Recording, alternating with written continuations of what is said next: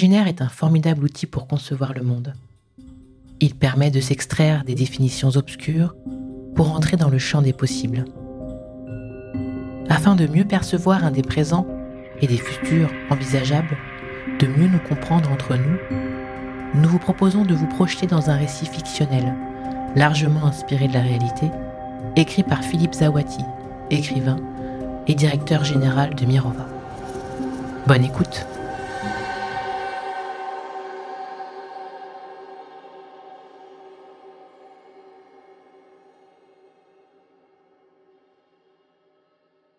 La visite à la serre, une nouvelle de Philippe Zawati, illustrée par Laure Dorin.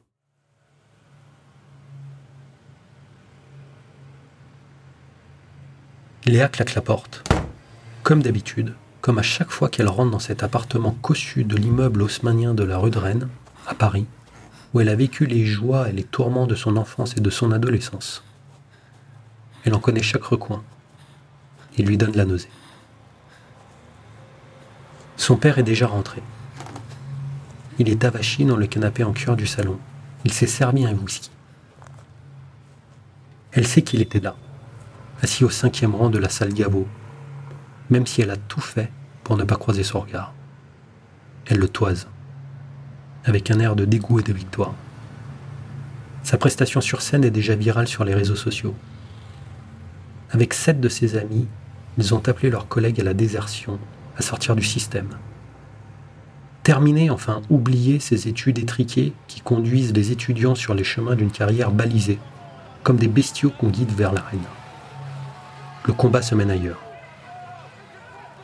Le slogan de leur génération, c'est la conclusion de l'article de Virginie Despentes après le départ d'Adèle Haenel de la cérémonie des Césars, à l'annonce de la récompense attribuée à Roman Polanski. Le monde que vous avez créé pour régner dessus comme des minables est irrespirable. On se lève et on se casse. C'est terminé. On se lève, on se casse. On gueule. On vous emmerde.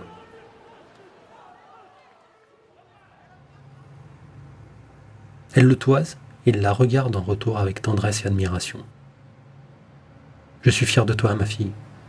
C'est ce qu'il voudrait lui dire mais les mots ne sortent pas, et de toute façon, elle ne comprendrait pas. Elle prendrait cela pour le barreau d'honneur du représentant d'un système en déroute, pour le cynisme d'un marchand d'armes, même s'il s'en défend. Si seulement elle voulait l'écouter, si seulement il pouvait retrouver les discussions endiablées qu'il partageait encore il y a quelques années, alors il lui raconterait sa visite à la serre. Pourquoi ne l'a-t-il pas fait plus tôt? Aujourd'hui, il craint qu'après l'avoir entendu, elle ne le méprise encore davantage.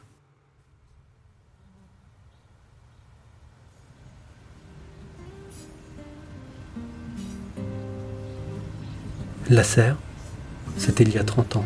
Il s'en souvient comme si c'était hier.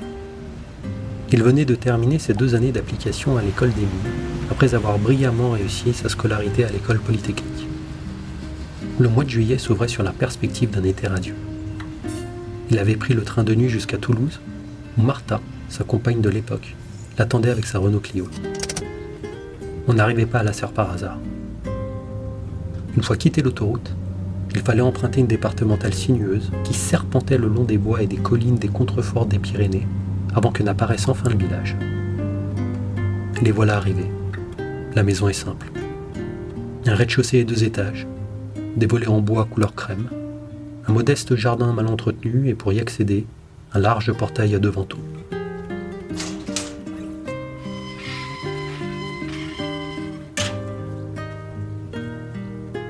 À l'intérieur, l'ameublement est spartiate. C'est là que le maître s'est retiré du monde depuis qu'il a pris sa retraite de l'université. On dit qu'il y vit tel ermite. Quand Martha avait dit qu'il accepterait de les recevoir, le père de Léa avait réagi avec enthousiasme. Martha avait laissé entendre que sa mère et Alexandre Grothendieck avaient eu une aventure 15 ans auparavant. Il n'avait pas exigé en savoir plus. Rencontrer le plus grand mathématicien du XXe siècle, cela ne se refusait pas.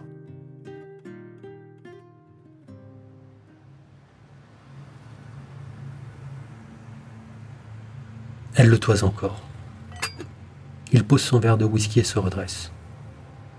Il voudrait lui dire à Léa que la rébellion n'est pas une invention de sa génération, que Grothendieck a fondé le mouvement Survive dans les années 1970 en se donnant comme objectif de dégager la recherche de ses liens avec l'armée et de lutter pour la survie de l'espèce humaine menacée par la puissance de destruction des technosciences.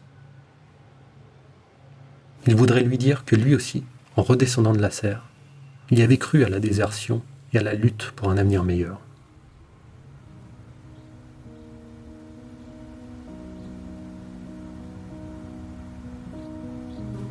Pendant plusieurs heures avec Martha, ils avaient écouté la parole du maître, assis en tailleur sur une vieille couverture en laine en buvant du thé chaud.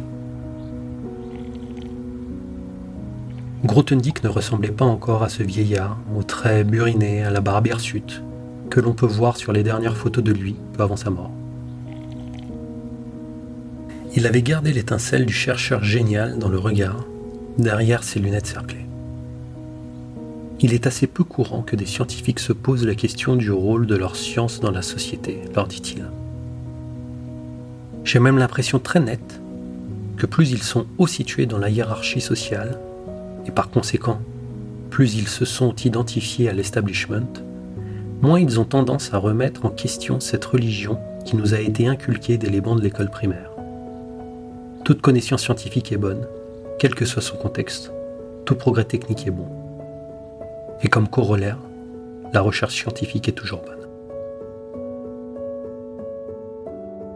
Imaginez les conflits internes que ce discours peut réveiller dans l'esprit d'un jeune homme qui vient de passer cinq années sur les bancs de l'école polytechnique et de celle des mines. C'est largement aussi violent qu'un appel à abandonner le glyphosate et les pesticides pour les étudiants de l'agro.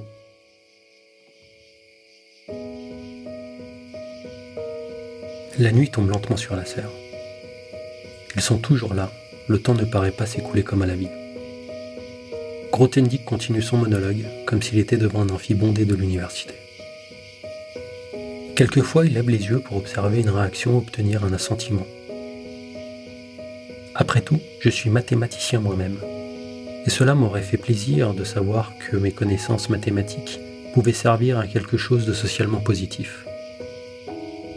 Or, depuis que j'essaye de comprendre le cours que la société est en train de prendre, les possibilités que nous avons pour agir favorablement sur ce cours, en particulier les possibilités que nous avons pour permettre la survie de l'espèce humaine et pour permettre une évolution de la vie qui soit digne d'être vécue, que la vie en vaille la peine.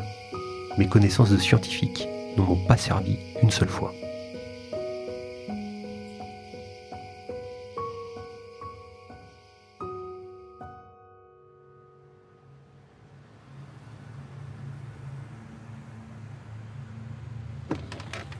Léa s'est assise sur une chaise en face du canapé.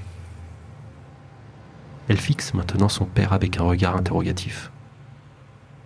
Mais qu'as-tu fait ensuite, papa? lui demande-t-elle. Il sursaute. Est-ce que sa fille lui pose vraiment cette question? A-t-il raconté son histoire à haute voix? Ou bien a-t-elle le pouvoir de lire dans ses pensées? Ou bien a-t-il bu plus que de raison? Qu'as-tu fait ensuite, papa? répète-t-elle. Alors il reprend son récit. Ensuite, ensuite il est descendu de la montagne. Il a laissé Lasser derrière lui, imprégné des paroles du sage, mais il n'était pas Moïse. Lorsqu'il est arrivé en bas, lorsqu'il a rejoint la ville, les humains n'entendaient pas les recommandations de Grothendieck. Ils construisaient des veaux d'or et de silicium, et ils en faisaient leurs idoles. Il n'avait pas la force d'être un héros ou un prophète, alors il est rentré dans le rang. Parfois, en fermant les yeux, il retournait sur la colline. Cela lui évita sans doute de prendre de mauvaises décisions. En 2014, lorsque le grand mathématicien est mort, il eut un moment de tristesse.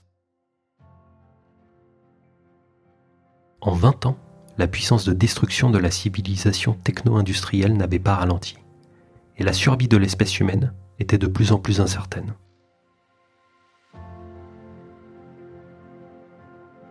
Je suis fier de toi, ma fille.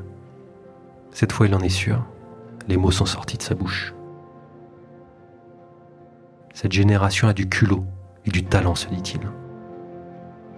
Peut-être parviendra-t-elle à réussir là où il a échoué, à faire de cette désertion une force, sans se faire ni rattraper ni marginaliser par le système. Léa regarde son père, droit dans les yeux, elle lui sourit, elle cite une phrase d'Alexandre Grothendieck, comme si elle tentait de bâtir un pont pour leur réconciliation.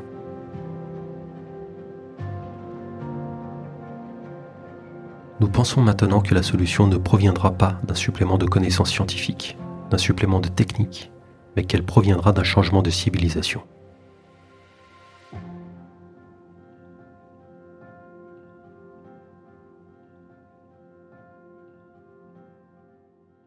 Les citations d'Alexandre Grothendieck, reproduites dans ce texte, sont issues de la conférence que le mathématicien donna le 27 janvier 1972 au CERN, Conseil européen pour la recherche nucléaire.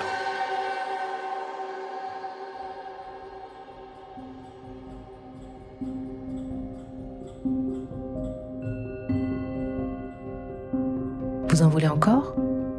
Si vous souhaitez en découvrir plus, vous pouvez vous abonner au magazine. Il est disponible en librairie, chez votre marchand de journaux ou sur notre boutique en ligne. Et si cela vous a plu, n'hésitez pas à faire du bruit pour chute. À bientôt!